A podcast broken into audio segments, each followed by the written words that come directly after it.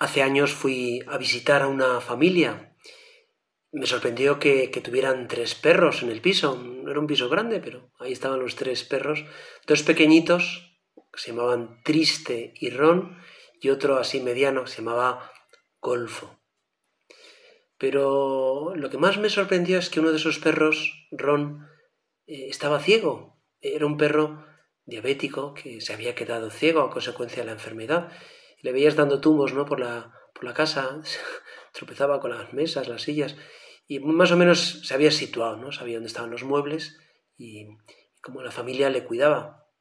Al día recibía pues, sus inyecciones de insulina. Pero ya mi asombro llegó al colmo cuando me contaron la historia de ese perro, ese perro ciego, diabético.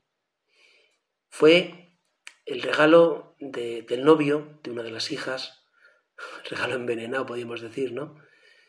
Porque mm, con el tiempo el, novio voló, aquello no tenía futuro, ¿no? Pero el perro se quedó. ¿Qué había pasado? Pues que con el tiempo el amor del novio se fue enfriando. Se fue enfriando, se veía que no, no eran el uno para el otro. Pero en cambio, la familia se había encariñado con el dichoso perro. Y el novio voló, pero el perro se quedó. Bueno, cuando me lo contaban yo pensaba, fíjate, lo que es la fidelidad. La fidelidad es consecuencia del amor. Cuando vas queriendo a alguien con el tiempo, te haces fiel a esa persona y te encariñas. En este rato de oración vamos a considerar pues una enfermedad del alma que nos puede pasar a todos y no, no nos podemos asustar, ¿eh? Y es la tibieza. La mejor definición de tibieza, eh, lo dice San Mateo, tibieza es el amor que se enfría. Y dice San Mateo, os odiarán a causa de mi nombre y se escandalizarán muchos, se traicionarán mutuamente y se cerrarán unos a otros, surgirán muchos falsos profetas y seducirán a muchos. Y dice, y al desbordarse la iniquidad, se enfriará la caridad de muchos. Se enfriará la caridad de muchos, pero el que persevera hasta el final, ese se salvará. Se enfriará la caridad de muchos, eso es la tibieza. Ante las dificultades, ante los problemas, ante las persecuciones, ante los desencantos, se enfriará la caridad de muchos. Y es verdad, ¿eh? Y Jesús qué pena da, ¿verdad? Sitios, familias, personas, instituciones. Antes ardía el fuego del amor de Dios. Y ahora están apagados, están fríos, no dan calor. O lo que es peor, están templaditos, entibiados, ni frío ni calor.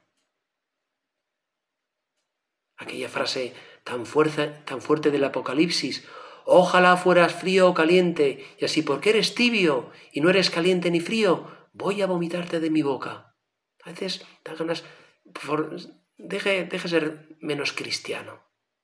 Porque ese cristianismo, ese cristianismo convencional, ese cristianismo de aparentar, de postureo, da asco. Señor Jesús, que me entere que ser cristiano supone amar ardientemente a Dios y a los demás. Y que ser cristiano supone propagar el incendio, el, incendio que Cristo ha venido a traer. He venido a, prender fuego en el mundo y ojalá estuviera yo ya todo ardiendo.